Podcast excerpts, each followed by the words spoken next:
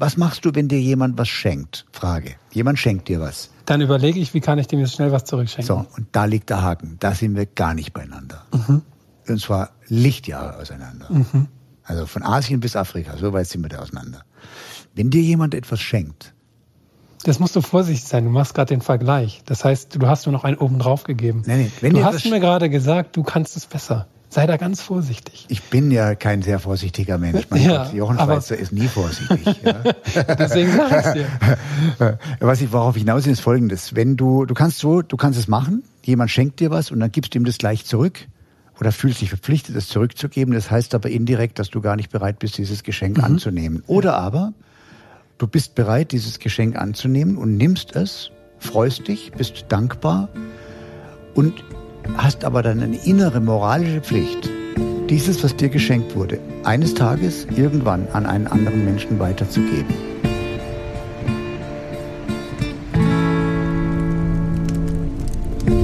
Begegnungen, die dich verändern. Ein Podcast mit Jochen Schweizer und Gästen. Dass aus ein paar Monaten auch drei Jahre werden können, wusste mein heutiger Gast nicht, als er mit zwei Begleitern in Kapstadt eine Radtour startete. Nach acht Wochen gemeinsamer Entdeckungsfahrt von Südafrika bis Botswana wurde jedoch aus dem Trio ein Solo, denn seine beiden Mitstreiter mussten plötzlich, relativ schnell, zurück nach Deutschland. Und wer zurückbleibt, muss sich entscheiden. Entweder umkehren oder alleine weiterfahren. Und das mit allen Konsequenzen, besonders den emotionalen, die so eine Entscheidung mit sich bringt. Darüber möchte ich heute sprechen und begrüße denjenigen, der dies und noch viel mehr erlebt hat. Den Radreisenden, Dokumentarfilmer und Buchautor Anselm Panke. Anselm, was war der Auslöser für diesen Trip? Es ist schön hier zu sein. Es ist ähnlich wie mit unserer Begegnung. Der Auslöser ist eine Neugier, dir zu begegnen, einer Möglichkeit zu begegnen, einem Gefühl. Bei mir war der Auslöser, glaube ich, recht früh schon, wenn mein Vater von seinen kleinen Radtouren in Europa erzählte, die damals möglich waren, dann war in seiner Stimme so ein besonderer Klang. Du hast ja, fast schon magisches und da war Lebendigkeit zu spüren. Und in der Zeit, wo ich dann meinen Geophysik-Bachelor gemacht habe, an meiner Arbeit saß, merkte ich, ich kopiere hier immer Wissen und ich konnte dieses Wissen nicht fühlen, was ich da von meinen Professoren ähm, weitergegeben bekommen habe. Und in dem Zuge fühlte ich dann irgendwann am letzten Tag, ich muss, ich werde losfahren, ich werde diese Reise machen. Habe dann kurz bei Facebook das hingeschrieben, irgendjemand gesucht, der darauf Lust hatte, weil in meinem Freundeskreis war niemand da. Und dann einen Tag nach Abgabe meiner Arbeit bin ich dann weggeflogen und habe erst aus Kapstadt tatsächlich sogar einen Bescheid gesagt. Ich bin, Bist, ich bin jetzt unterwegs. Ich bin gerade unterwegs mhm. und ähm, wusste auch in diesem Moment, vielleicht kennst du das, konnte keiner mehr die kritischen Fragen stellen. Mhm, na klar. Aber warum Afrika und nicht Australien, Neuseeland, Asien, USA, Kanada? Warum Afrika? Genau diese Namen kannte ich schon. Da waren schon Menschen, die mir erzählt hatten, wie es sich anfühlte. Zumindest gab es so einen gewissen Eindruck. Australien, Thailand, das waren Rückkehrer schon gekommen und irgendwie kannte ich keine Rückkehrer aus Afrika. Und ich hatte eine Karte an meinem Bett und ich habe die irgendwann auseinandergeschnitten, als ich da lag mit sechs oder sieben Jahren und Papa kam morgens rein und sagte, was hast du denn gemacht? Und habe dann die Welt zusammengepuzzelt. Und das ist witzig, Papa, ich hatte auch so eine Karte, Blatt, ich glaube Blatt 136 Michelin. Das ja. war für mich die wichtigste Karte und die hatte ich auch schon als Junge über meinem Bett hängen. Ja, genau. Und dann dann habe ich Papa gefragt, ist Afrika eigentlich der Mutterplanet, also der Mutter, der Mutterkontinent genau, weil ja alles davon abgebrochen ist und in den Geschichten wurde ja auch mal gesagt, da kommt der Mensch her. Das war wahrscheinlich da irgendwo entstanden. Mhm, das ist ein schöner Gedanke, schöner Gedanke. Was ich an deiner Geschichte so wahnsinnig spannend fand, als ich mich jetzt mit dir beschäftigte, dachte mir, holy cow. Entweder ist der Junge ein der, der will, oder völlig naiv, weil ja für uns Europäer Afrika mit großen gesundheitlichen Risiken verbunden ist. Du hast das Wasser getrunken, wie die Einheimischen auch. Du hast dich nicht geschützt gegen Malaria. Und ich dachte mir, also wenn der da durchgekommen ist, ohne ein, zwei, drei Mal schwer krank zu werden, dann ist der Mann aus Stahl. Und erst in einem Fernsehinterview, was ich von dir geschaut habe, habe ich dann mitbekommen, dass du wirklich mehrfach schwer krank warst. Hattest du an dieses Risiko keinen Gedanken verschwendet, als du losgefahren bist? Oder hast du einfach gesagt, das ist mir egal? Mhm. Ich war zweimal krank, also ich hatte Malaria und Typhus. Ich finde, das sind, das sind dolle Krankheiten. Auch gerade Malaria kam immer wieder. Um das nochmal in eine Relation zu setzen. Ich denke, eine schwere Krankheit kann man so und so sehen. Ich habe schwere Krankheiten in mir schon als die. Ähm, und was in meinem Kopf tatsächlich selten stattfindet, ist die Abwägung, was könnte hier passieren, welches Risiko gehen wir ein. Nehmen wir den Regen. Wenn ich abends irgendwo schlafe, gehe ich immer davon aus, heute Nacht wird es nicht regnen. Diese Option habe ich nicht bei mir. Dann kommt der Regen und dann gucke ich, was mache ich jetzt mit dem Regen. Mhm. Dann suche ich mir einen Unterschlupf. Und das auch im Großen. Ich glaube, die Erfahrung, die ich gemacht habe, ist eigentlich, ich bereite mich nicht auf jede Eventualität vor. Das ist total die Verschwendung für mich. Ich versuche eine Realität einzuschätzen und mit der Lebenserfahrung, die ich habe, merke ich dann immer wieder, ich kann eigentlich durch das, was ich, ich habe ja vor Afrika schon gelebt, die Vorbereitung ist ja in der Kindheit irgendwo passiert wahrscheinlich, kann ich abwägen, empathisch sein, intuitiv, was passiert hier. Und in Afrika ging das nach der Trennung, nach drei, vier Monaten relativ schnell, dass ich merkte, ich brauche keine Reisenkrankenversicherung, ich brauche keine Ersatzteile, die halten mich davon ab. Diese Sicherheit ist eine Illusion, weil das ist das Einzige, was die Natur mir hier nicht geben mhm. wird. Sicherheit. Ist das nicht eine ziemlich radikale Position? Ja, sehr das, die war irgendwie, die kam ja von alleine, die habe ich ja nicht planen können. Mhm. Die war schon radikal. Aber ich glaube, wenn sie, wenn sich was gut anfühlt, dann, dann hat das mit Radikalität oder Naivität nur eine Bewertung von außen. Das Schöne an der Reise war, dass sie keiner so mitbekommen hat. Ich hatte damals keine Medien, keine Fragen kam von außen. Was machst du da? Das war für mich die Entscheidung. Die Erfahrung habe ich auch gemacht, natürlich. Ich war ja noch etwas jünger als du auf deiner Reise. Ich war mhm. 19, als ich mich auf den Weg nach Afrika gemacht hatte. Mhm. Ich bin auch Risiken eingegangen, ich habe auch Unsicherheit akzeptiert, aber ich habe gleichzeitig auch immer versucht, das Risiko zu managen. Mhm. Also mir war einfach klar, äh, wenn ich mit einem Motorrad durch die Sahara fahre, brauche ich ein paar Ersatzteile, weil wenn ich die nicht dabei habe, dann bleibe ich liegen und die Strecken, die ich gefahren bin, da hätte ich nicht überlebt, weil da niemand war. Mhm. Deswegen fand ich das so unglaublich spannend, diesen Gedanken, wenn ich auf deine Reise blicke, ja, dass du tatsächlich vollkommen ungeschützt dich auf das Radl gesetzt hast und losgefahren bist. Und du hattest ja diese Afrika-Durchquerung auch nicht dir zum Ziel gesetzt. Es hat sich eigentlich ergeben aus den Schritten, die du gegangen bist. Ja. Ist das richtig? Ja. Ich habe also. ein schönes Zitat gefunden von dir. Von Konfuzius. Aha. Konfuzius mag ich gerne. Mhm. Ein Weg entsteht, wenn man ihn geht. Mhm. Ist das genau das, was du getan hast? Schon. Es fühlt sich sehr danach an. Besonders in dem Sinne, dass ich irgendwann diese Karten wegtun konnte und merkte, ich fühle meine Emotionen und mein, mein, mein Gefühlen tatsächlich viel mehr, die leiten meinen Weg als jetzt ein konkreter Plan. Also ich das heißt, du hast Landkarte weggelegt ja. und bist einfach den Wegen gefolgt und hast an den Kreuzungen spontan entschieden, äh, rechts geht's nach Kenia, links geht's nach Uganda, geradeaus liegt, was liegt da, Äthiopien oder Tansania nach Norden, ja. Mhm.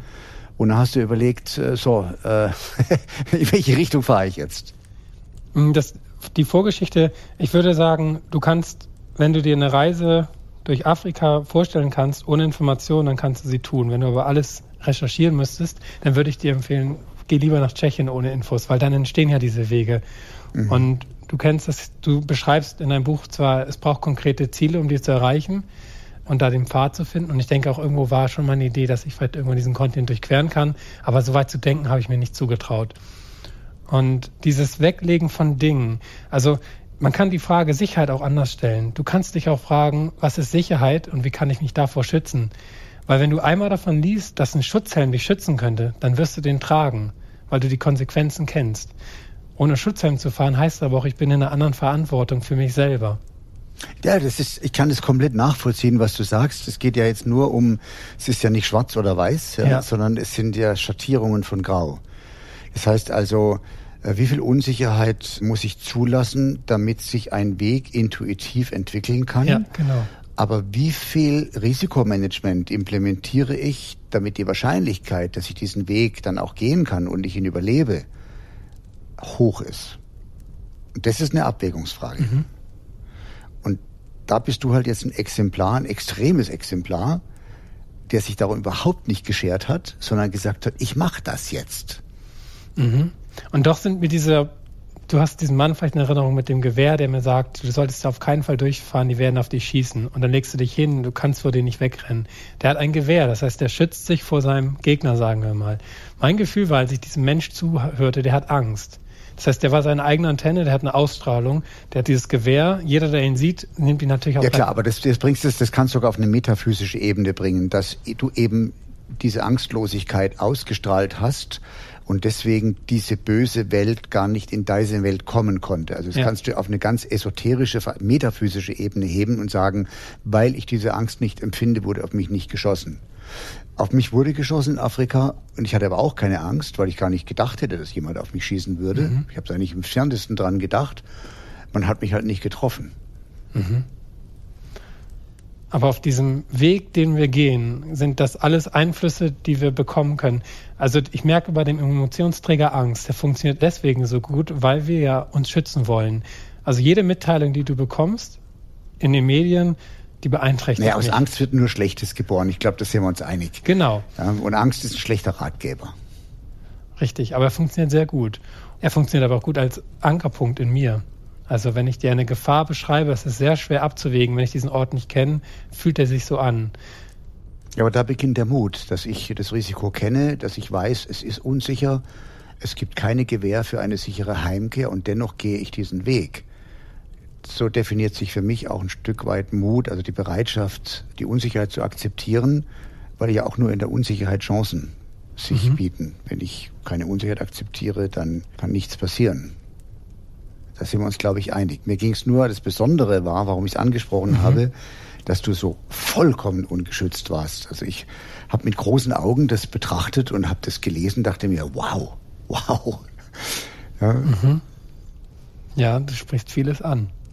Ich wollte dich super gerne heute fragen, was, was für dich Mut bedeutet. Das ist jetzt schon schön ausgedrückt. Ich hätte das in die Intuition, in die Intuition geschrieben. Also ich hätte gesagt, für mich ist Intuition ich tue das Richtige und ich weiß nicht warum. Und das hat sich auf dieser Reise ganz oft so angefühlt. Das ist ein sehr schönes Bild, was du da zeichnest, was sehr gut zu deiner, zu deiner Lebenseinstellung und zu deinem Sein, vielleicht sogar zu deiner Seinsbestimmung passt. Ich definiere Mut ähnlich, aber konkreter, indem ich sage, Mut ist das Vertrauen in die eigenen Fähigkeiten. Also du sagst, Mut verbindest du ja damit, dass du sagst, es wird schon das Richtige passieren. Mhm. Klammer auf, vielleicht intuitiv, weil ich das schon irgendwie bewältigen werde, Klammer zu. Und ich sage ganz konkret, Mut ist das Vertrauen in die eigenen Fähigkeiten und meine Fähigkeiten kann ich trainieren. Mhm. Es führt ja so ein Weg immer auch zu Begegnungen. Und da wäre für mich der Mut, da kommt für mich der Mut. Erzähl. Also ich habe gemerkt, um mich mit Mut zu beschäftigen, setze ich mich erstmal zwangsläufig mit der Angst auseinander. Und wenn Menschen über ihre Ängste wirklich reden oder wenn sie Ängste wahrnehmen, sind diese Ängste ganz oft bezogen auf Begegnung, auf eine Begegnung auf Mitmenschen und nicht zuletzt dort auch auf die Meinung eines Mitmenschen. Und wo ich zurückkam, und da haben wir eine Gemeinsamkeit, da hatte ich eine ganz starke Krise. Ich bin hier gestrandet, gelandet und konnte mein Zahnrad, was ja so versalzen und versandet war, hier gar nicht mehr reindrücken ins System. Hab's wirklich auch ein Jahr lang hart versucht und immer wieder gemerkt, wie ich versuche, in meinem Umfeld das Recht zu machen. Und ich habe erlebt, dass vor Freiheit und auch Verantwortung immer der Mut steht. Und vor allem ist es bei mir inzwischen das Gefühl, ich bin mutig, wenn ich für mein Glück sorge und dafür Entscheidungen treffe, wofür mich andere Menschen nicht mögen. Weil auf dieser Reise musste ich nicht mehr mutig sein, weil ich ja mit mir war. Diese Abwägungen, die ich gemacht habe, die waren intuitiv. Komme ich jetzt zurück und treffe eine Entscheidung, zum Beispiel in einem Konzern zu arbeiten, in einem Unternehmen und jemand sagt, sagt mir, das gefällt mir hier nicht, Herr Panke, was Sie hier machen. Und ich sage, ja, das bin ich. Ich kann es Ihnen nicht anders anbieten. Ich widersetze mich quasi der Erwartung und sage, das ist das, was ich geben kann. Ich bin jetzt. Na gut, Sinne also die Erwartungen der anderen sind die Erwartungen der anderen. Dieses Selbstbewusstsein, glaube ich, haben schon viele Menschen, die dann auch konsequent sagen, das sind nicht die Erwartungen an mich selbst, es sind die Erwartungen anderer an mich selbst. Ich glaube, so reflektiert sind schon viele Menschen. Es handeln nur nicht alle danach. Mhm. Aber den Konsens, glaube ich, können wir erzielen, oder? Ja, aber ich denke, da entsteht Mut. Ich habe ja auf dieser Reise, nach der Reise mit meinem Film, habe ich 200 Orte im Kino besucht und danach haben wir immer über den Film gesprochen, beziehungsweise habe ich versucht, Emotionen zu verstehen. Und ganz oft wollen Menschen wissen, wie bin ich wieder zurückgekommen, wie ist das mhm. Leben danach, ja, das wie ist das, ja. wie hat das Umfeld reagiert, ist es ja. die Angst des Ankommens? Und das ist dann auch, wie komme ich hier wieder zurecht? Und das Miteinander in unserer Zivilisation ist ja in meinem Kreis zumindest nämlich so war, dass, dass Missgunst schon stattfindet und dass die Bewertung oder sagen wir mal so, keiner ist gern hier normal und noch weniger wollen wir, dass die anderen normal sind. Das heißt, wenn ich mich komisch verhalte, dann kriege ich das ab. Dann kriege ich es einfach ab und dann fragen Menschen. Und wenn ich dann sage, ich bleibe mutig, ich bleibe mein Individuum, ich bleibe so, wie ich mich fühle, das, das vermischt sich, wo du ja auch sagst, ich muss manchmal auf die Hütte gehen, um zu gucken, wo bin ich eigentlich gerade, wo, wo fühle ich mich gerade. Kann man mutig sein, ohne Angst zu haben? Also setzt Mut voraus, dass man vor einer Sache Angst hat oder ist Mut definiert durch Angstlosigkeit? Also ich hatte zum Beispiel diesen Sommer großen Angst, einer Person zu sagen, ich werde in dieser Stelle abbrechen. Was hier gerade abgeht, das ist giftig, ich werde gehen. Und dann vor diesem Gespräch hatte ich große Angst. War ein wunderbares Gespräch, aber mich zu überwinden, jemandem zu sagen, das, was hier passiert, finde ich nicht schön und es könnte ja verletzend sein, zurückweisen, ist sehr mutig fand, habe ich halt sehr mutig. Aber es ist mutig, weil du Angst davor hattest. Genau. Also dann, sagst du, Mut setzt voraus, dass du Angst hast und die Überwindung der Angst, die Konfrontation mit der eigenen Angst. Die Begegnung, genau. Das setzt dann Mut voraus. Richtig. Und wenn dann, man diese Bereitschaft hat. Ja, und dann steht dann eine Verantwortung für mich. Das Umfeld hat dann die eigene, das ist dann die Verantwortung des anderen Menschen, damit umzugehen. Und dann habe ich gemerkt, entsteht Freiheit. Ich habe ja oft gedacht, Freiheit ist die Wüste. Das ist ganz, ganz weit da hinten. Da ist die Freiheit. Die Freiheit kann ich auch hier haben in meinem, absolut, in der Heimat, sage ich mal absolut. so. Und da fand ich diese Auseinandersetzung diesen Sommer mit Mut nochmal so spannend, weil ich habe meine Reise nicht als mutig erlebt und das kennst du, glaube ich, auch. Also wenn du dich richtig mutig fühlst, dann sind das nicht die Momente, wo du springst. Wo endet Mut und wo beginnt der Übermut? ja, vielleicht gibt es noch ein Synonym für Übermut, aber da könnte ich schon sagen, auch wenn ich jetzt meinen Film selber betrachte, da waren Situationen dabei, da wege ich auch inzwischen vielleicht anders ab und spüre vielleicht, sagen wir mal so, ich glaube, durch die Zeit nach der Reise, die viel wichtiger war, habe ich angefangen, mich zu fühlen. Auf der Reise selber habe ich sehr viel davon gebraucht, an diese Grenzerfahrung zu geben, um den Wert meines Lebens irgendwie zu spüren. Und das hat schon einen Zusammenhang mit Übermut. Na gut, die Hingabe an das Prinzip Mut ist dann der Übermut. Ja. Und jetzt sind wir wieder bei den Schattierungen, ja, die ich so liebe. Ich bin ja etwas abgeklärt. Ich bin ja nicht, drei Generationen, glaube ich, älter als du. So fühle ich mich zumindest. Ich bin 65. Du bist jetzt 30 oder wie alt bist du? 32, 32 vor, vorübergehend. Ja. Gut, ist eine Generation. 30 Jahre ist eine volle Generation. Mhm. Ähm, ich war übermütig. Ich war tatsächlich übermütig und habe mich dann auch äh, zum Teil schwer verletzt aus dem Übermut heraus. Immer dann, wenn ich reflektiert war, wenn ich Risikomanagement betrieben habe, wenn ich Dinge gemacht habe, die potenziell gefährlich waren, aber ich gleichzeitig versucht habe, vermeidbare Risiken zu minimieren und eine Sache dennoch zu machen, mhm. dann ist es so eine to be in control. Sag mal, wenn du sagst, du hast dich verletzt, dir sind Dinge passiert, wie oft hast du dich verletzt, wenn du alleine warst? Auch. Auch. Ja? Ich bin natürlich, bin schwer gestürzt mit dem Motorrad in Afrika, lag äh, einen Tag lang in der Sonne, wäre fast verdürstet, okay. ähm, ohnmächtig. Äh, ich habe beim Kajakfahren, also beim alpinen Kajakfahren bist du eigentlich immer alleine, weil du alleine in deinem Kajak sitzt und alleine mit den. Aber da war eine Gruppe. Ja, da bist du dann meistens zu dritt, wenn es ein starkes Team ist. Mehr Leute verträgt auch im extremen Bereich einer Durchfahrung einer einer äh, unbefahrenen Schlucht zum mhm. Beispiel mhm. ist so ein Dreierteam ideal. Und da mal fragen, weil ich habe gemerkt, auf meiner Reise durch Afrika ist mir gar nichts passiert. Wirklich, bin ich vom Fahrrad gefallen, nichts. Dann bin ich durch Asien, ja weiter bis Australien gefahren, noch zwei Jahre, immer in der Gruppe. Ich hatte jede Woche einen Sturz. Und dann kamen so Worte wie der Jungbulle halt, ne, der Draufgänger. Und daran habe ich gemerkt, da habe ich Sachen gemacht, wo ich nicht mutig war, weil ich quasi für die Gruppe oder aus der Gruppendynamik genau. heraus genau. anders agiert hast, als du agiert hättest, wenn du alleine gewesen genau. wärst. Das ist absolut zutreffend. Da war ich quasi mutig. Ja. Da bin ich runtergerast mit 94. Da, war, und da warst du übermütig. Oder so. Ja, das, das hast du jetzt ja so schön gesagt. Mhm. Und daher merke ich, wenn ich alleine bin, muss ich nicht mutig sein, weil ich ich kann mir selber kaum noch etwas beweisen, was ich mir nicht zutraue. Und das verändert sich ganz schnell in Momenten, wo wir zum Beispiel eine Wanderung machen würden oder noch was Gewagteres darüber hinaus. Als du in Afrika unterwegs warst, da gibt es eine Parallele. Ich habe ja bei der, nachdem ich mich mit dir beschäftigt habe, unglaublich viele Parallelen entdeckt, mhm. aber auch ähm, Unterschiede. Mhm. Die, einen dieser Unterschiede haben wir gerade besprochen, dass ich auch die Reise gemacht habe mit dem Motorrad, nicht mit dem Fahrrad, aber ich habe mich schon soweit es damals möglich war, äh, auf das vorbereitet, auf was auf mich gewartet hat. Ja.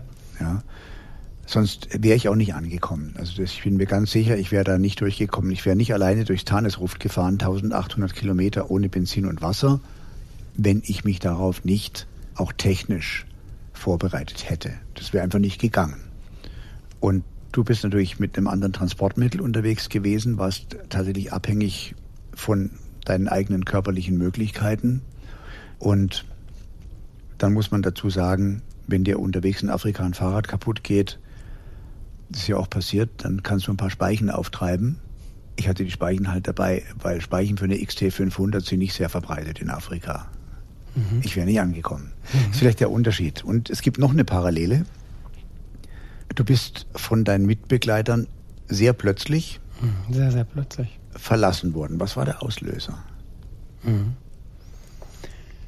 Meine beiden Mitbestreiter, meine Freunde, die auch wirklich meine Freunde auf der Reise geworden sind, die kannte ich ja vor der Reise nicht.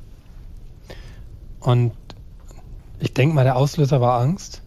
Also die, die größte Hürde für mich war, diese Reise anzutreten, ohne dass jemand dabei ist. Ich brauchte das Gefühl, wir machen das zusammen. Ich glaube nicht, weil ich mich dadurch sicherer fühlte, weil vielmehr wollte ich es nicht mit mir alleine machen. Ich wollte nicht mit mir alleine reisen gehen und da hatte ich riesen Respekt vor.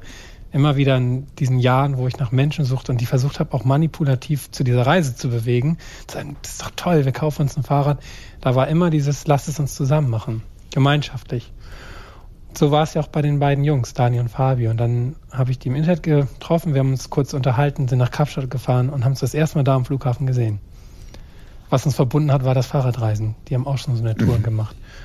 Und dann sind wir losgefahren und wir haben dieses Thema, wie lange geht das Ganze, hier nie richtig angesprochen. Wir haben es einfach, wir sind losgefahren, Ostküste hoch und dann, ja, nach vier Wochen, fünf Wochen fühlte sich immer besser und dachte ich, super, das wird hier eine fixe Sache. Mein Master habe ich dann gestrichen, ich bleibe hier. Wir hatten keine Konflikte, ich bin diesen Konflikt noch aus dem Weg gegangen. Bei der Trennung sagte Fabi so schön, immer wenn wir was Wichtiges besprechen wollten, warst du nicht da. Also ich habe da wohl so einen Rezeptor gehabt, auf keinen Fall rauszufliegen. Und irgendwann hat sich das dann in die Spitze getrieben, dass die beiden, die waren schon immer Freunde, sagten, uns gehen hier so viele Sachen auf den Sack.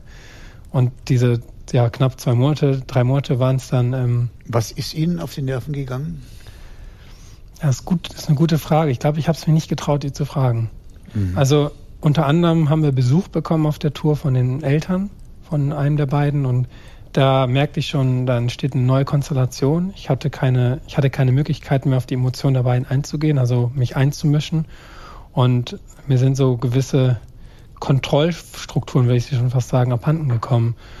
Und darauf reagieren Menschen empfindlich. Du kannst Leute nicht verändern für deinen eigenen Wunsch. Und das war, das war ja auch meine, meine große Angst. Und es hat mich dann immer mehr, es gab immer mehr Momente da schon, wo ich alleine war. Und dann irgendwann merkte ich, die ziehen sich immer mehr zurück. Es wurde nicht gesprochen und dann an der Grenze zu Botswana am Flughafen in Gabrone war dann so, hey, wir müssen bald zurück. Wir werden diese Reise durch Afrika nicht machen und ähm, wir wollen noch mal ein, zwei Monate auch alleine fahren. Hier ist vorbei.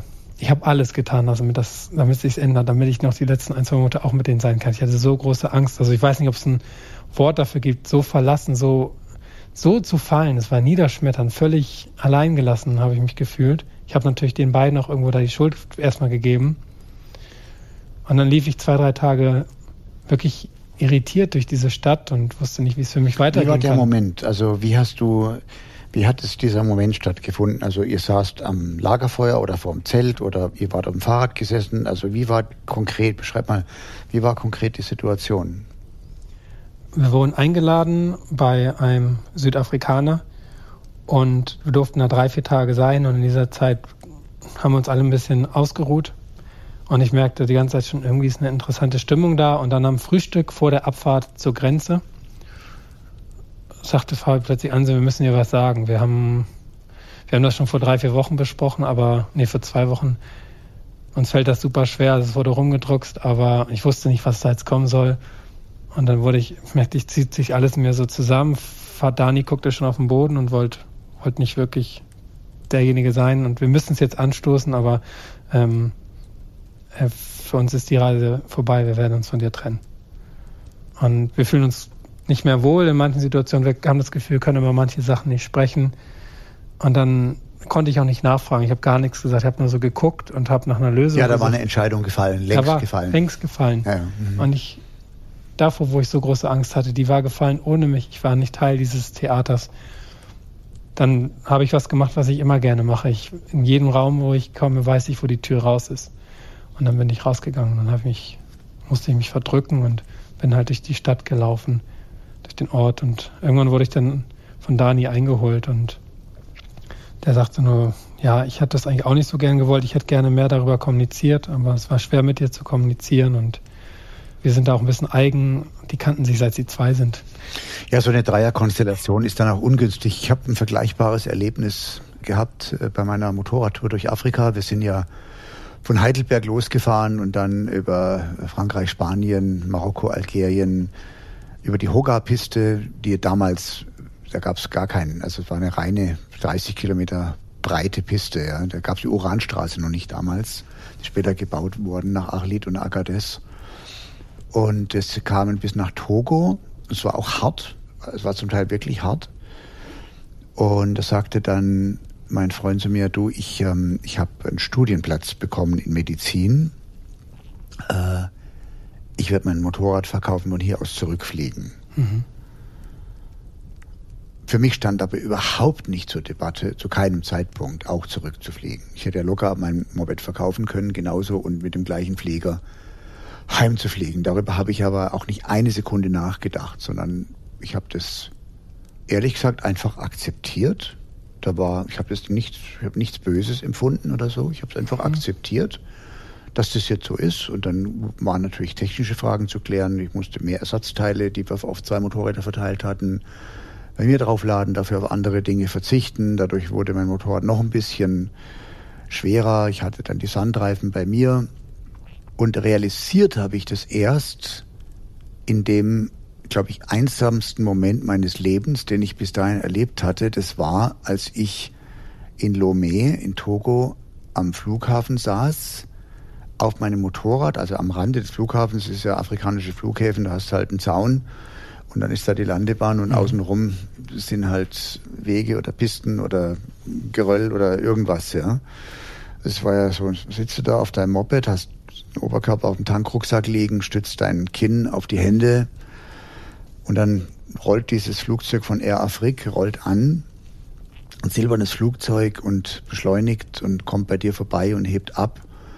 Und du schaust dem Flugzeug hinterher und das Flugzeug verschwindet und dann bleibt nur so diese Lärmschleppe noch eine Weile in der Luft. Also du hörst es noch, du siehst es fast nicht mehr, weil es in dieser flimmernden Luft verschwindet.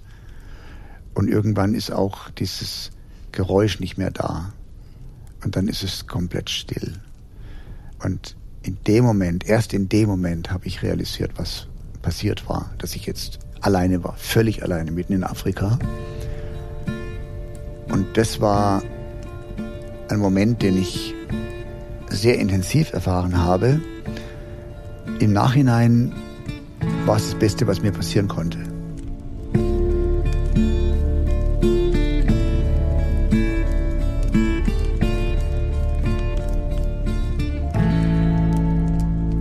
Bin der Einsamkeit schon ziemlich auf den, auf den Grund gegangen und habe sie immer dann als besonders stark erlebt, wenn halt Alleinsein unfreiwillig stattfindet oder vor allem, also ich fühle mich in Großstädten einsam, wenn ich merke, ich habe hier keine Verbindung und alles bewegt sich, aber ich mich nicht.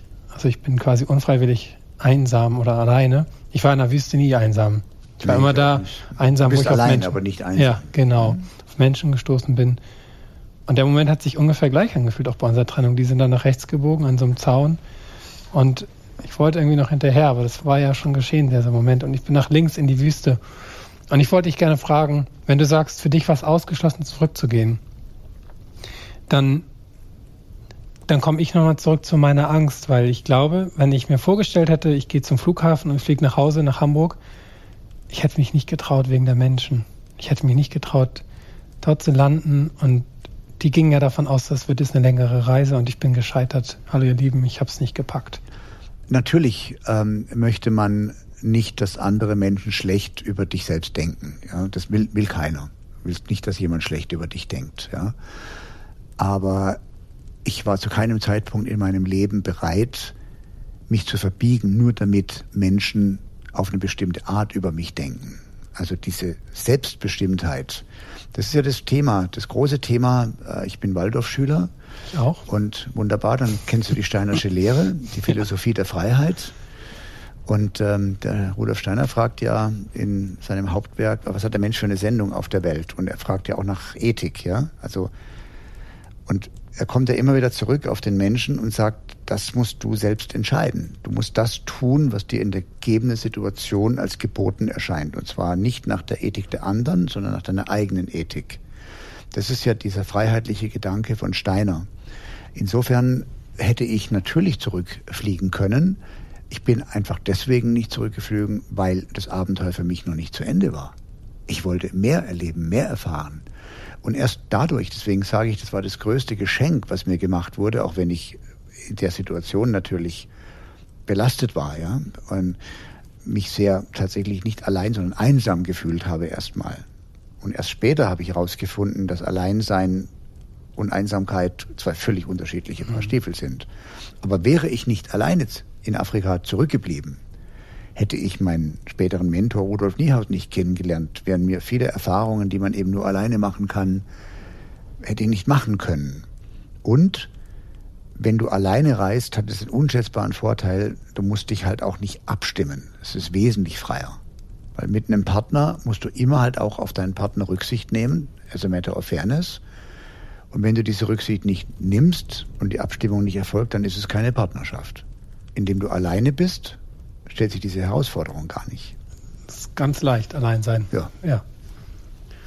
Also in dem Moment, wo ich entschieden habe, nicht zurückzufliegen, konnte ich nicht reflektieren, warum. Dann bin ich immer weitergefahren, immer weiter bis Australien und ich habe immer mehr gemerkt, ich traue mich auch nicht zurück in meine Gesellschaft. Also dieser, dieser Punkt, ich verändere mich hier gerade und das wird andere Leute wundern, auch nochmal zurück zu dem, ich werde hier nicht mehr normal und ich höre manchmal so Sätze von Verwandten, wann will denn der mal Steuern zahlen? Ist der nicht, der ist ja verantwortungslos. Also man, ich habe ja schon wahrgenommen, was da passiert. Mhm. Eine, eine Gesellschaft wundert sich über Ausreißer. Mhm. Und jetzt zu meiner Theorie von Mut. Mh, hm, es ist doch schon mutig in einer, auch in einer Wachstums- oder einer Wirtschaftsgesellschaft, wo, wo gerne raufgekloppt wird, wenn einer mal nicht, wenn er strauchelt und dann wächst der andere noch größer hinaus, sagen, hey Leute, ich brauche Hilfe. Könnt ihr mir ein paar Hotelgäste abgeben? Ich habe gerade keine, wird keiner tun. Es wäre sehr verletzlich. Diese Momente des, ich zeige mich quasi, ich bitte um Hilfe, ich brauche sozialen Support, der ja in dieser Situation auch helfen könnte, das macht, macht mich sehr verletzlich. Ich habe damals mein Handy weggetan, ich habe alles weggetan und bin in die Kalahari rein. Ich hätte da voll sterben können. Warum mache ich das? Warum tue ich mir das so gewaltvoll auch an? Hast du eine Antwort drauf? Ja, weil ich Oder Angst war das eine rhetorische Frage? Nee, das war für mich war die ist die Antwort dann ich habe die dann irgendwann in Australien erst begriffen, als ich dann mal Menschen gefragt habe, da, da konnte ich nicht mehr laufen, dann ging es mir richtig schlecht. Da ging gar nichts mehr. Da musste ich dann jemand fragen, könnt ihr mir helfen? Und da merkte ich, ich habe so eine Angst, wenn ich schwach bin, um Hilfe zu fragen als Mann vielleicht sogar. Ja, aber weißt du, sich verletzlich zu zeigen und die eigene Verletzlichkeit zu offenbaren, ist meines Erachtens sogar eine Grundvoraussetzung für echte menschliche Beziehungen und für echte Freundschaften. Sich selbst, jeder Mensch ist verletzlich, jeder Mensch hat seinen wunden Punkt, jeder Mensch hat seine Fehler.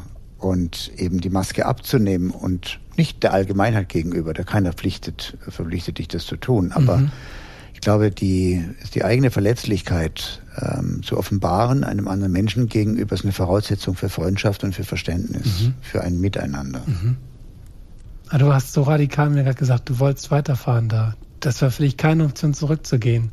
Und ja, da würde ich gerne mal dranbleiben. Achso, das ist mein Charakter. Ich bringe Dinge zu Ende, die ich angefangen habe. Ist, ich bin so, ich weiß nicht, warum das so ist, aber wenn ich eine Sache mache, will ich sie gut machen und äh, ich will es zu Ende bringen und ich war, der Weg war einfach noch nicht zu Ende gegangen. Warum? Ich hatte ja auch keinen Studienplatz. Warum sollte ich, äh, warum sollte ich zurückfliegen? Ich wollte Afrika erleben und es war mir noch nicht weit genug. Und es war mir noch nicht lang genug. Und ich hatte das Gefühl, dass da noch einiges auf mich wartet. Und dieses Gefühl hat mich ja auch nicht enttäuscht, sondern mein ganzes späteres Leben war geprägt von dieser wahnsinnigen Motorradtour ich habe mal geschrieben, in einem meiner Bücher, ich bin als Halbstarker losgefahren und kam als Mann zurück und das ist wirklich, es klingt so ein bisschen pathetisch, aber genau so war es. Ich war erwachsen geworden auf dieser Reise. Mhm. Und zwar, weil ich auch ein Stück weit Naivität verloren hatte. Also du bist ja dann oft auch sehr naiv und du hast bestimmte Bilder von Menschen, von Situationen. Und das Leben lehrt dich dann eben bestimmte Härten, die du akzeptieren musst. Also warum bin ich mit dem Motorrad alleine durchs Tanesruft gefahren? Und für wen? Für mich. Weil das sagst war. du. Du weißt, hast das für dich gemacht. Es gab damals keine sozialen Medien. Weißt du, mein soziales Medium damals hieß draußen. Es gab keine Kommunikation. Was hätte dein Vater dazu gesagt? Ja, nichts, ehrlich gesagt. Meine Mutter auch nichts. Haben die sich Sorgen gemacht um dich? Kennst du Sorge? Um Sorgen? Jemand, natürlich, der sagt, natürlich hey, Jochen, es. Jede Mutter sorgt sich um den Sohn, der mhm. sich in Gefahr begibt. Jede Mutter tut es. Das ist ein ganz natürliches Gefühl. Es war dann eher so, dass meine Freundin, die Caroline, die spätere Mutter meiner Söhne, tatsächlich die Person war, die am meisten in Sorge um mich war. Und es war rührend, dass ich in jeder großen Stadt in Afrika, wenn ich auf das Hauptpostamt ging, es gab ja damals mhm. auch, äh, es gab ja keine digitale Kommunikation, ja. man hat noch Briefe geschrieben in dieser Zeit. Da lag ein Briefumschlag, Poste Restante, Jochen Schweizer, Niamey Niger, Poste Restante. Das war damals noch üblich. Dann bist du aufs Postamt in der Stadt gegangen und hast geguckt, ist ein Brief für mich da? Und weil sie ja nicht wissen konnte, welche Route ich nehme, hat sie den gleichen Brief drei, viermal abgeschrieben und hat ihn an die möglichen Postämter geschickt, wo ich wahrscheinlich mal durchkommen würde. Kannst du dir das vorstellen? Dann habe ich geantwortet und die Antwort hat sie dann Wochen später erreicht, da war ich schon wieder ganz woanders. Und das war halt eine andere Form, die ich bewerte das gar nicht, ob das gut oder schlecht ist. Es war halt einfach so. Jetzt hast du, du hast meinen Film geguckt und du hast meinen Papa gesehen, oder? Ja, das hat mir was gesagt. Der hat, Mann hat, hat, mir gefallen. Der hat mir gefallen. Ich dachte mir, das ist ein, das ist ein besonderer Typ. So wie es der sich da. Äh, der ist ja gekommen. Hat. Mhm. Und viele interpretieren das so, dass der mir irgendwelche starken Wörter gesagt hat oder so. Der sagt, als wäre mein Vater da hingekommen und sagt, Junge, du kannst das schaffen. Das glaube ich nicht. Das glaube ich nicht. Das hätte ich nie gedacht. Nee. Der ist gekommen, der wollte dich sehen. Vielleicht wollte er selber ein Stückchen Abenteuer schnuppern nochmal. Mhm. Und dann ist er bestimmt mit dem Gefühl wieder weggeflogen, dass er dir das zugetraut hat. Mhm. Als Papa gekommen ist, da ging es dem auch nicht gut. Er hatte genau in der Phase weiche mhm. Knie zu Hause, sag ich mal, oder vielleicht einfach in seinem Leben. Und in der Wüste habe ich zwei Anrufe getätigt oder gegen Ende auch noch ein paar mehr bei einer Kalahari und einer war davon um meinen Papa und der hat mir das erzählt, wie es ihm ging. Mhm. Und der war so verletzlich und der konnte es mir erzählen, weil ich so weit weg war. Mhm. Da haben wir vorher nie drüber geredet. Mhm. Und das hat mir damals, glaube ich, sehr geholfen, weiterzugehen, weil ich mir krass, also das war aber nach seinem Besuch? Nee, davor. Ah ja, okay. Dann hat er noch, dann mhm. hat er noch von uns geträumt und hat dann angerufen, ist es eine Option, dass wir uns sehen. Mhm. Und wir konnten uns. Also hat er dir, hast du ihm mehr geholfen, als er dir helfen konnte? Wer weiß. Aber es war zumindest so, dass wir uns beide das erste Mal, glaube ich, sehr verletzlich gezeigt haben. Das war durch die Distanz möglich. Und, und aus dieser Verletzlichkeit entstand dann Nähe. Kraft. Kraft, Nähe, genau. Also ich mhm. glaube, hinter jeder Verletzlichkeit kann eine schöne Begegnung warten. Die braucht es davor. Bedeutungslosigkeit wahrzunehmen, ist ein Riesengefühl, was ich nicht will. Und deswegen definiere ich mich ja über meine Arbeit, meine Hobbys, mein, mein wo werde ich gebraucht sein. Und, und deswegen frage ich mich halt, ja, diese Tour hat mir dann Sinn gegeben und so höre ich es bei dir auch aus. Ich will da weiter, ich will das zu Ende bringen. Das ist meine Bedeutung, das ist gerade mein Sinn. Ja, was war ich hatte ja auch nicht ein ganz konkretes Ende, dass ich sage, ich will jetzt genau diese Route das tun. Ich hatte ein paar Ideen, wo ich hin will äh, ich hatte mal gehört, es gibt, äh, gibt von Bamako nach Tambacounda eine Strecke, äh, da musst du auf Eisenbahnschienen fahren mit einem Motorrad. Da fährst du 400 Kilometer auf Eisenbahnschwellen, danach nächste drei Tage. Dann läufst du so rum. Mhm. So. Das fand, ich fand es einfach spannend. Ja. Ist das möglich, ja, mit dem Motorrad so weit auf, einer, auf einem Bahndamm zu fahren, abgefahren 400 Kilometer auf einer Eisenbahn, auf Eisenbahnschienen, überwiegend auf Eisenbahnschienen zu fahren, respektive auf den dazwischenliegenden äh, Polen. Ich wollte natürlich Tanisruft erfahren. Ich hätte gerne auch die Atlantikroute gemacht. Da war ich das Jahr davor gescheitert. Es gibt eine Route, äh, auch eine Sahara-Traverse. Das ist die westlichste Traverse. Da fährst du über Marokko City Ifni äh, bis nach Nouakchott in Mauretanien. Und äh, das Knifflige ist daran, dass es eine Steilküste gibt und du musst in einer Ebbephase, geht nur bei Ebbe, unterhalb dieser Steilküste paar hundert Kilometer weit kommen während der Ebbephase. Und da solltest du keine Panne haben. Da bin ich aber damals, war jetzt ist ja heute auch wieder politisch ein Thema, ähm, Sahara Espanol, also die, die Westsahara, gab es damals diese Organisation Polisario und da bin ich eben verhaftet worden und verhört worden und dann aber unverletzt wieder entlassen worden nach Norden. Das war im Nachhinein kein Problem. Und das Jahr drauf habe ich dann gesagt, ich bereite mich besser vor, überleg's mir genauer, informiere mich besser. Und dann hat es alles auch irgendwie funktioniert. Aber es war jetzt nicht so, dass ich aus irgendwelcher externen Motivation heraus weitergefahren wäre. Es war schon eine innere Motivation, weiterzufahren. Es gibt im Französischen diesen schönen Begriff pour partir. Mhm. Ja, warum bist du unterwegs? Pour partir. Fürs Weggehen. Für Bewegung? Einfach nur in Bewegung zu sein. Mhm. Partir. Glaubst du, wenn, wenn Bewegungen stattfinden, hört dein Denken auf? Kommt darauf an, wie intensiv die Bewegungen sind. Es gibt ja den Begriff. Das klingt ja alles sehr intensiv. Da musst du ja nicht mehr nachdenken, wenn du so in Bewegung bist. Äh, nicht ganz, nicht ganz. Also Aber wie oft hättest du auf einer Reise gesagt? Ich, ich, ich kann es dir am Kajakfahren erklären. Es gibt Hältst du an, wenn du diese Reise machst? Bist du auch Natürlich mal. Natürlich musst du anhalten. Und wie ging es dir? Kommt dann so ein bizarres Gefühl in deinem Kopf? Ich erzähle also ich, ich erzähl dir, das ganz interessante Frage. Es gibt zwei Fragen. Es gibt ja diesen Begriff des Flows oder dieser, auch im Zen sagt man, komplett in sich selbst und im Moment zu sein. Mhm. Und es gibt zwei Arten von Kajakfahren. Ich praktiziere ja Kajakfahren seit 50 Jahren in jeder nur vorstellbaren Form. Alpines, extremes Kajakfahren kommst du nicht in den Flow. Warum nicht? Weil du kämpfst einfach ums Überleben. Ja, du fährst mit einem windigen Plastikboot einen infernalischen Fluss runter mit Wasserfällen, Katarakten, Prallwänden. Da bist du nur darauf konzentriert, aber es ist nicht die gleiche Art von Flow, wie wenn ich in einem Flachbahn-Rennkajak sitze an der Regattastrecke in Oberschleißheim und mit dieser ruhigen, schwingenden Bewegung vor mich hinfahre, nicht um ein Ziel zu erreichen, sondern um in den Zustand zu geraten. Und das ist der Zustand der Gedankenlosigkeit. Du blendest nach einer Weile die Gedanken aus, eigentlich wie in der Zen-Meditation. Und weil ich halt das Glück habe, vielfältige Erfahrungen gemacht zu haben, kann ich es heute auch differenzieren und reflektieren. Und da gibt es eine ganz schöne Geschichte. Ähm, da siehst du ja diesen Sherpa, dieses Bild von dem Sherpa mhm. an meiner Wand, dieses schöne, in sich ruhende Gesicht. Das steht da nicht ohne Grund. Es gab mal eine englische Expedition, da hat der Expeditionsleiter die Sherpas, die Träger, angetrieben, angetrieben, angetrieben mit Gewaltmärschen. Hat auch mit Boni natürlich äh, sich mehr Strecke erkauft äh, bei den Trägern, weil er innerhalb eines bestimmten Wetterfensters in ein Basislager kommen wollte. Und nach ungefähr zwei Wochen setzten sich die Sherpas nieder und gingen nicht mehr weiter morgens. Körperlich wären sie dazu in der Lage gewesen. Und dann fragte der Expeditionsleiter, warum geht er nicht mehr weiter? Und dann sagte der Chef der Sherpas, wir müssen jetzt erstmal anhalten und unseren Damit die Seele nachreisen können. Mhm. die Zeit geben, nachzureisen. Ja, ist schön. Deswegen ist deine Frage so zutreffend und schön. Alle Menschen und viele Menschen hören das vielleicht zu, die auch irgendwie ein extrem volles Leben haben und vielleicht auch auf der Überholspur unterwegs sind oder zumindest wenig Zeit zur Reflexion haben. Und das ist auch okay.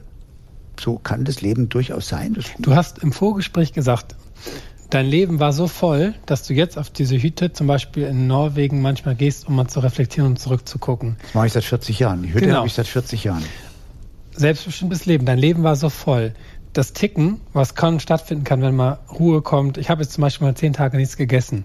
Gar nichts oder mal zehn Tage in einem Raum gesessen, niemanden gesehen. Dann kommt nach zwei, drei Tagen, wenn der Magen leer ist oder der Kopf kurz Zeitgedächtnis, kommt ziemlich viel Wahrheit ans Spiel mhm. oder sehr viel Erinnerung, die, die unterdrückt waren.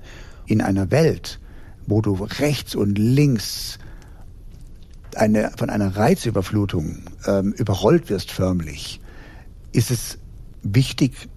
Ist Klarheit ein großer Schatz. Ja, und auch sich bewusst zu machen, ich muss mich schützen. Ja, ist ja ein bisschen so, was ist Sicherheit, wo kann ich mich schützen? Aber klar, vor Information zu schützen. Auf dem Fahrrad hat es das auch. Deswegen Absolut. bewundere ich, dass du Motorrad fährst, weil ich finde es, ich habe es mal einen Tag mal, ich finde es Wahnsinn, was dann Geräuschen nicht hörbar sind von außen und die Geschwindigkeit, der Helm, das Glas. Auf dem Fahrrad hast du es ja auch. Also wenn du ja, ja, 180 Nein, das ist sogar fährst, noch stärker. Das ist noch stärker. Du bist am Fahrrad noch ungeschützter als Motorradfahrer. Nee, von deiner Monotomie, ich meine von ja. deinem, diesem Gefühl. Es entwickelt sich ein Rhythmus wie ein, wie eine Hypnose. Ja, richtig. Also, und jetzt hat man natürlich in, in der Welt, in der wir leben, in der wir von Reizen überflutet werden, gibt es ja dann auch den natürlichen Schutzmechanismus der das ist der Perception Threshold. Das bedeutet, die Wahrnehmungsschwelle schiebt sich psychologisch gesehen nach oben. Aha. Also je mehr Reize du kriegst, desto höher geht deine Wahrnehmungsschwelle. Das heißt, ganz viele Reize bleiben dann unter der Wahrnehmungsschwelle. Das ist ein Selbstschutzmechanismus des Körpers. Ja. Und damit gehen aber auch ganz wichtige Informationen verloren, nämlich die leisen Töne gehen dann verloren und die sind so wichtig für unser Leben. In dem Augenblick, wo ich mich immer dieser Reizüberflutung aussetze, steigt ja meine Wahrnehmungsschwelle als Selbstschutz unseres Seins immer weiter an. Und dann kommen nur noch das Laute, das Grelle, das, das Starke durch. Aber die feinen, die leisen Töne, die so wichtig sind für ein erfülltes Leben, die bleiben dann weg. Ja. Und deswegen ist es wichtig, dass man sich immer wieder zurückzieht. Stress, Mandelkern ist eine Schutzfunktion. Ja. Genau. Mhm. So, man sich zurückzieht. Und jetzt hast du das natürlich in einer Form erlebt, die dich verändert hat. Und dann hast du vorhin gesagt, und das Zurückkommen war hart. Was war für dich das Härteste? Weil wir sind ja beide zurückgekommen aus einer außergewöhnlichen mhm. Welt, nach einer außergewöhnlichen Reise. Deine war jetzt noch viel extremer und viel weiter als meine Reise und länger vor allen Dingen auch. Was war dann die Herausforderung beim Zurückkommen? Auf die Frage, was machst du jetzt, hatte ich mal eine Antwort, weil die hat sich immer auf diese 30 Kilometer Radius bezogen, in denen ich war. Mhm. Was machst du jetzt? Das geht ja, was machst du gerade? Ich sitze hier mit dir. Und die Frage, was machst du jetzt, war plötzlich mit einer ganz großen Verantwortung verknüpft in Deutschland. Also meine, meine Stressfunktion hat mich immer wieder in Menschen projiziert, die gerade einer Berufung nachgehen. In Australien gab es dieses Bild, ich bin den Highway lang gefahren, mich wurde immer überholt von einem netten jungen Mann, der hat Plakate an die Wand gemacht da war eine Werbung drauf. Also der hat quasi Werbung angepinselt, um Leute zu zeigen, sie brauchen etwas. Dann hat er mich wieder überholt, dann immer weiter. Und ich dachte die ganze Zeit, den Job könnte ich nicht machen. Und dann habe ich den nächsten Mann gesehen, der da den Rasen gemäht hat. Das kann ich mir nicht vorstellen. Und dann gemerkt ich, krass, ich kann mir gar nichts vorstellen. Die ganze mhm. Reise in Australien, zwei Monate waren schrecklich. Das Land war für mich schrecklich. Ich bin richtig krank geworden und irgendwann lag ich dann auf einer Straße. Ich hatte meinen Kulturschock in Australien. Lag ich auf einer Straße, ich bin in den Wald reingefahren, wo die war gesperrt 170 Kilometer. Ich dachte, super, das ist für mich eine Abkürzung, da habe ich mal meine Ruhe. Und dann eines Tages bin ich morgens wach geworden und ich konnte mich nicht mehr gut bewegen. Mhm. Gar nicht mehr gut. Also ich kam so von meiner Matratze runter und ich kannte ja Malaria, das war ähnlich. Ich hatte auch andere Krankheiten, wie du angedeutet hattest. Dachte ich, wahrscheinlich Dengue-Fieber, jetzt habe ich es. Aber mir wurde nicht heiß, ich habe mich schrecklich also gefühlt. Also Dengue-Fieber, das ist keine gute Nachricht. Wäre nicht gut. War es dann? Nein. Mhm. Und und dann, was habe ich gemacht? Ich habe fast anderthalb Tage gebraucht, mein Fahrrad wieder zurückzuschieben zu dem Highway. Habe dann den ersten Menschen mitgenommen, der hat mich ins Krankenhaus gemacht. 41 Blutproben wurden mir genommen. Es wurde alles Mögliche gefunden. Es war psychosomatisch. Es hat vier, mhm. fünf Monate gedauert, bis ich merkte, meine Psyche mhm. ist kollabiert.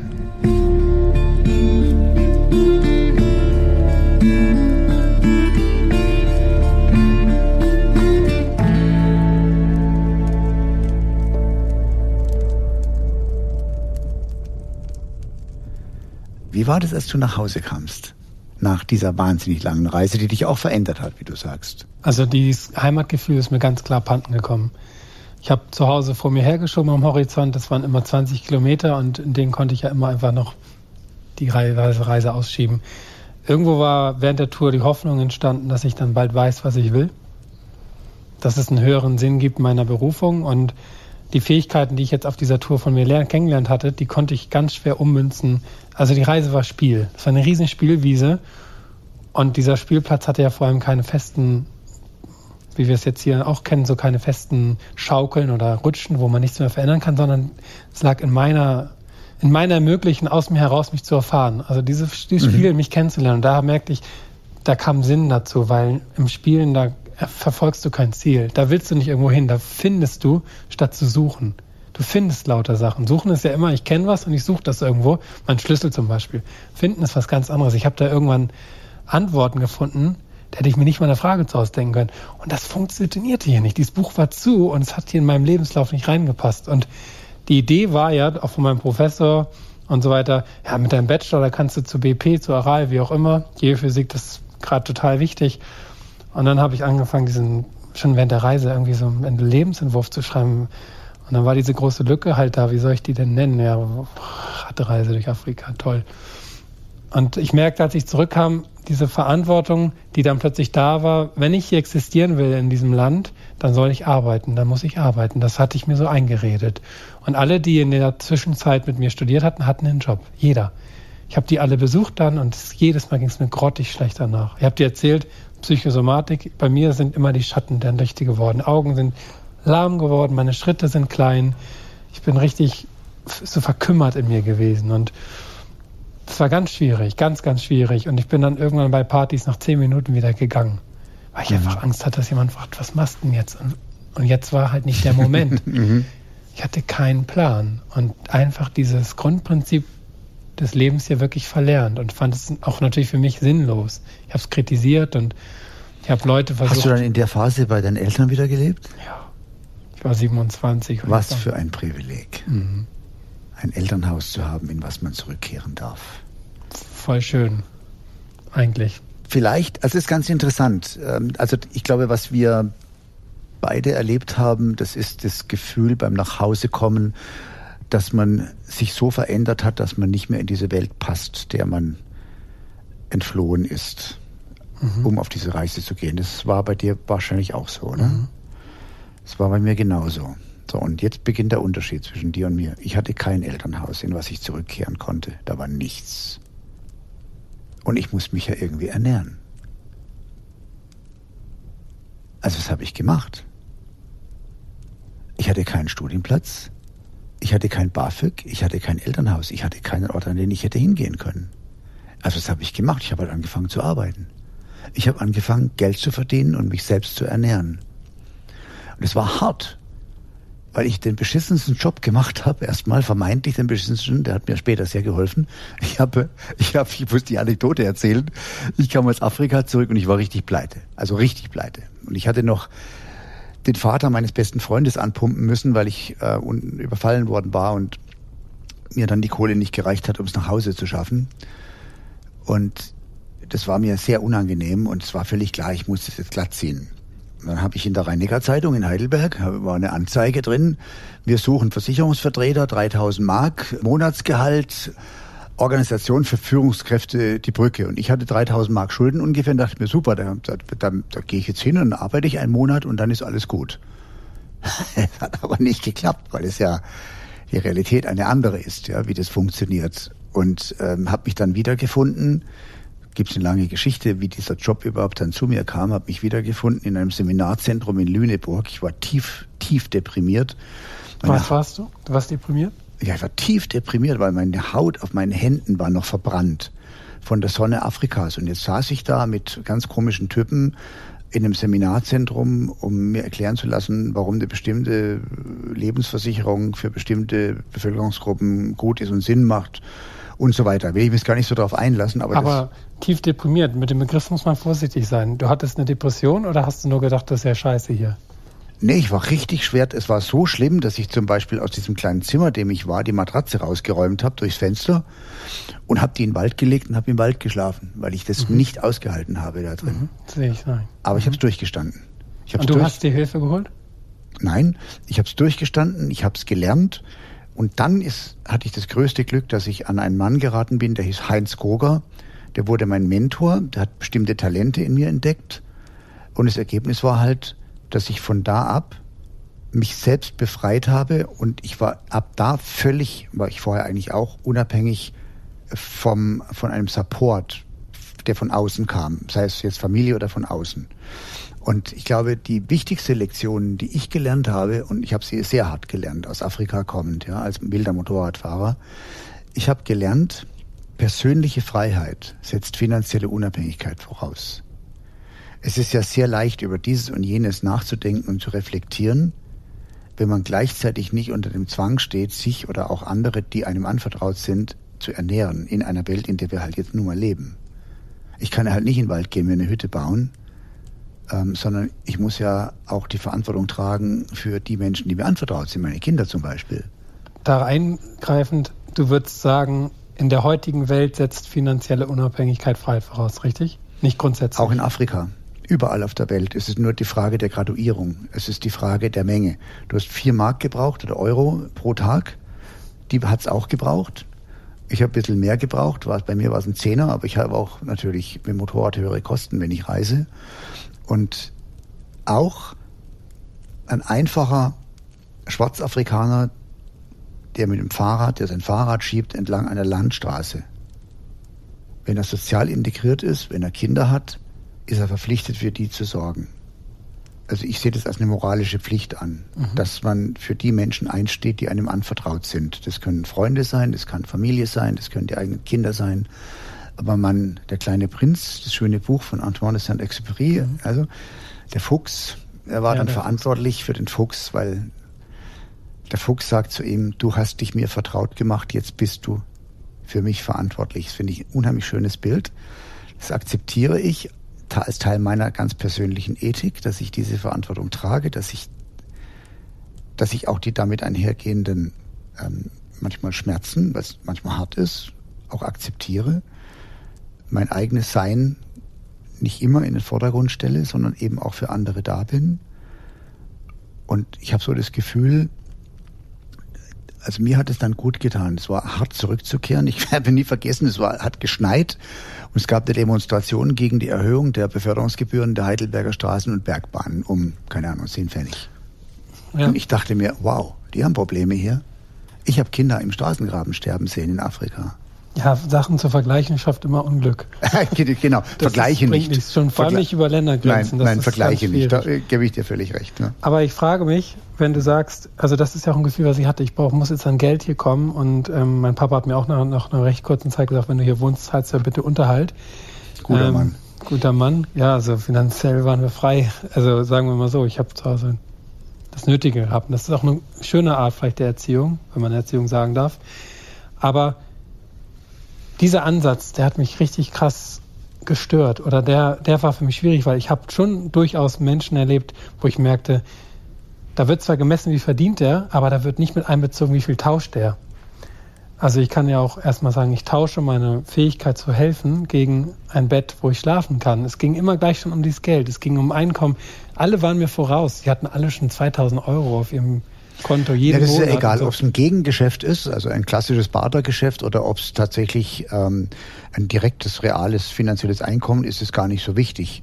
Entscheidend ist äh, schon das Gesagte, dass in jeder Welt schon der Selbsterhalt es erforderlich macht. Warum ist, warum ist Geld? Ne, zu leisten. Ja, aber warum ist Geld so machtvoll? Boah, das weiß ich nicht, warum Geld so machtvoll ist. Ich finde es gar nicht so machtvoll. Es ist eher eine Frage, wie abhängig bist du vom Geld. Ich glaube, es gibt eine Grundversorgung, die brauchst du. Die ist von Mensch zu Mensch unterschiedlich. Je nach den eigenen Ansprüchen reicht ganz wenig, um zufrieden zu sein. Andere brauchen ein bisschen mehr, um erstmal materiell zufrieden sein. Aber generell setzt äh, persönliche Freiheit in jedem Fall in unserer Welt finanzielle Unabhängigkeit voraus. Und das führt uns jetzt zu einem sehr interessanten Aspekt, denn du bist Speaker. Ja. ja und ja. da verdienst du Geld. Mhm. Und du verdienst Geld, weil du buchbar bist als Redner. Du gehst auf eine Bühne mhm. und erzählst den Menschen Geschichten. Mhm. Auch da, nochmal zum Geld. Ich glaube, Geld ist so stark, weil alle dran glauben. Es gibt Geld ja eigentlich. Also Geld kann morgen vorbei sein. Es ist ja nur da, weil alle Menschen, und zwar in Höhlen, unter Wasser, du kannst überall Geld gegen Geld tauschen. Kein anderes Medium kann das, was der Mensch erfunden hat. Es gibt nichts anderes. Es funktioniert überall. Und überall habe ich auch erlebt, wo Geld neu dazukommt, sind Menschen verunsichert, dass sie ihren Tisch, ihren Fisch, Entschuldigung, von, vom Fang nicht mehr gegen den Reis tauschen, sondern jetzt gegen Geld. Und mit dem können sie dann, leg mal 1000 Euro auf den auf ja, das ist aber keine schlechte Idee, ganz ehrlich. Ich, hab, ich finde, das Geld ist keine schlechte Idee. Weil aber Geld, Geld hat keine Botschaft. Geld hat keine Nein, Botschaft. Geld ist insofern, in der Urform ist Geld gespeicherte Energie. Der Fischer fängt Fische, investiert Energie. Ja, ist ein Tausch. Und jetzt kann er entweder die Fische tauschen gegen 25 oder 30 andere Dinge, die er braucht. Das macht die Sache ziemlich kompliziert und, und äh, ist viel Ressourcenverschwendung damit verbunden. Oder er tauscht äh, diese Energie, die er eingesetzt hat, erstmal gegen ein Wertaufbewahrungsmittel. Und das Wertaufbewahrungsmittel war ursprünglich mal Gold und wurde später Geld, was nichts anderes war als Optionsscheine für Gold in der Urform. Mhm.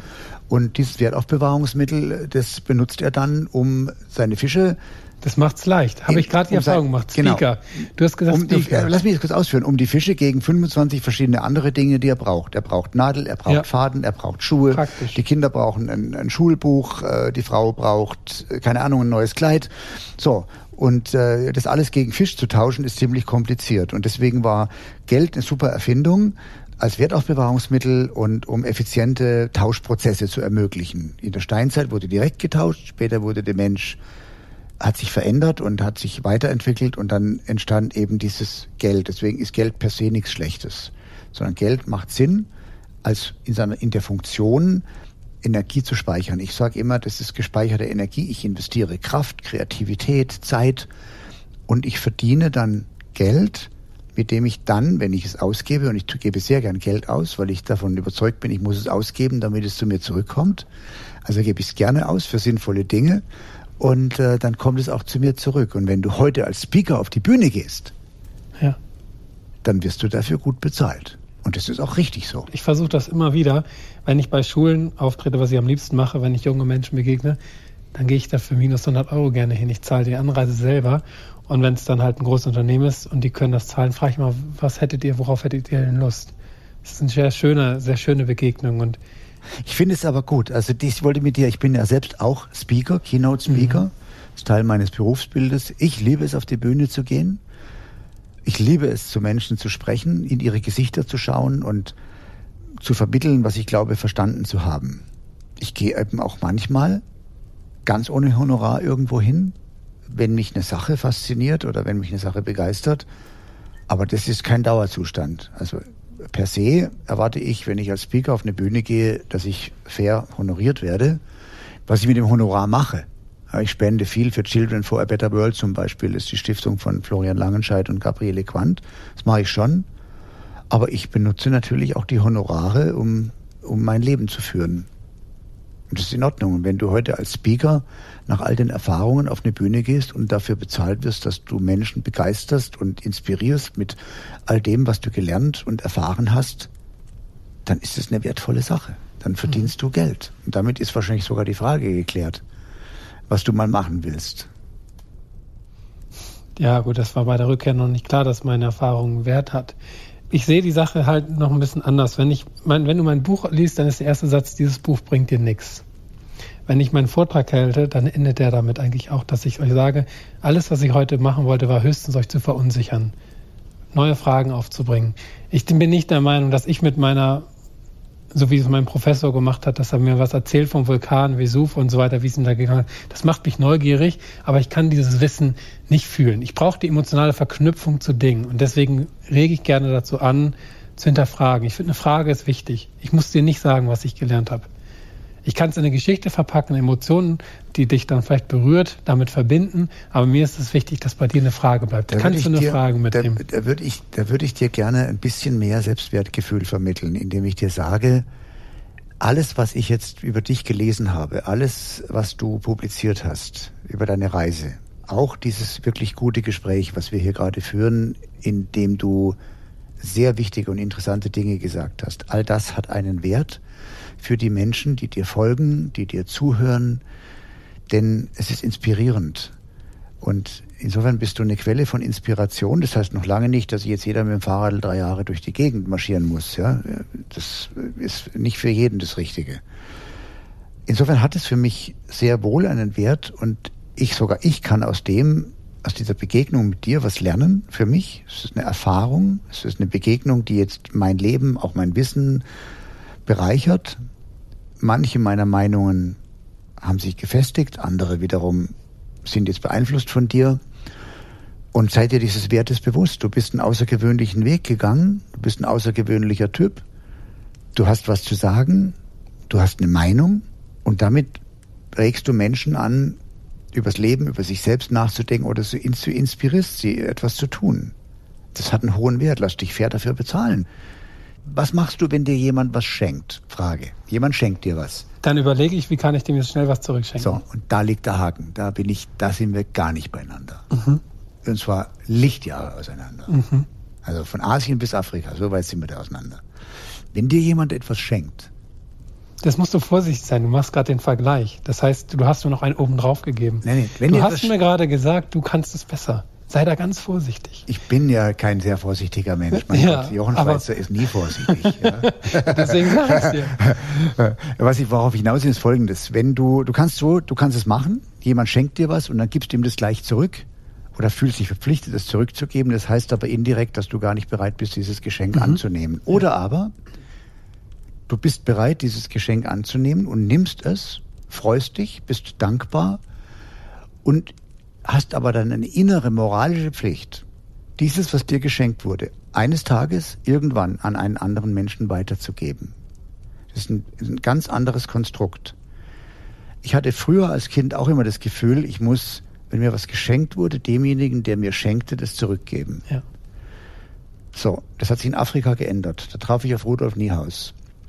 Rudolf Niehaus war Verwaltungsratsvorsitzender einer Speditionsholding. Ich war out of cash, brauchte dringend Geld und Rudolf gab mir einen Job. Und ich habe dann so ein LKW-Konvoi gefahren. Während meiner Motorradreise habe ich einfach die Motorradreise unterbrochen und bin ein paar tausend Kilometer LKW gefahren in Westafrika. Und von dem habe ich Folgendes gelernt. Von dem habe ich das Konzept der Helping Hands gelernt und das habe ich verstanden. Er hat mir dann viel mehr gegeben, als ich jetzt eigentlich verdient gehabt hätte. Und ich wollte es nicht annehmen. Und er sagte zu mir, doch, du nimmst es jetzt an und verpflichtest dich, eines Tages an einen anderen Menschen, der in deiner Situation ist, das wieder weiterzugeben. Und das ist für mich der Circle of Helping Hands. Deswegen kann ich nur appellieren, wenn dir etwas aus ehrlicher Motivation, mhm. ehrlicher Motivation, mhm. nicht manipulativ, sondern aus mhm. ehrlicher, wenn es manipulativ ist, musst du zurückweisen. Aber wenn dir was aus einer ehrlichen Motivation geschenkt wird, Nimm es an, fühl dich gut damit, aber akzeptiere, dass du eine Verpflichtung eingegangen bist, dieses eines Tages an einen anderen Menschen weiterzugeben. Und wenn die ganze Welt so denken würde, dann gäbe es nichts mehr Böses. Mhm. Finde ich schön. Danke, Anselm. Das war ein cooles Gespräch. mhm. Ich glaube, das war ein Schlusswort. Ich habe letztes Jahr das gemerkt bei Gesprächen, die kann man immer aufhören lassen. Aber das braucht nicht die Dramaturgie, das am Ende findet. Nee. Man muss sich auch nicht umarmen, um, weil man sich verabschiedet. Es nee, geht immer weiter. Nicht, überhaupt nicht. Ja, vielen Dank. Ja, ich habe zu danken, Anselm. Du nehme ich auch was mit. Dann nehme ich auch ganz schön was mit jetzt. Gehen wir so eine Runde fliegen oder gehen wir essen? Wir gehen. Weil ich habe hier einen Windkanal, da kannst du drin fliegen. Ne? Ich würde gern mit dir was essen und dann kannst du mich wegfliegen lassen. Im Windkanal? Ja. Dann blase ich dich in die Stratosphäre hoch. Ja. Begegnungen, die dich verändern. Ein Podcast mit Jochen Schweizer und Gästen. Moderation Jochen Schweizer. Skript, Redaktion und Regie Bettina Heistrick. Produktion Christoph Tampe, Plan 1 Media. Musik Ralf Weigand. Im Auftrag der Verlagsgruppe Drömer Knauer, Regina Denk und Andreas Ländle ab sofort im Knauer Verlag. Das neue Buch von Jochen Schweizer mit dem Titel Die Begegnung. Eine Geschichte über den Weg zum selbstbestimmten Leben. Realität und Fiktion verweben sich zu einer außergewöhnlich spannenden Sinnsuche. Zu einem Erfahrungs- und Erkenntnisbericht zweier Menschen, der erzählt, wie ein Leben ohne Angst und in Freiheit möglich wird. Erhältlich als Buch oder E-Book überall, wo es Bücher gibt.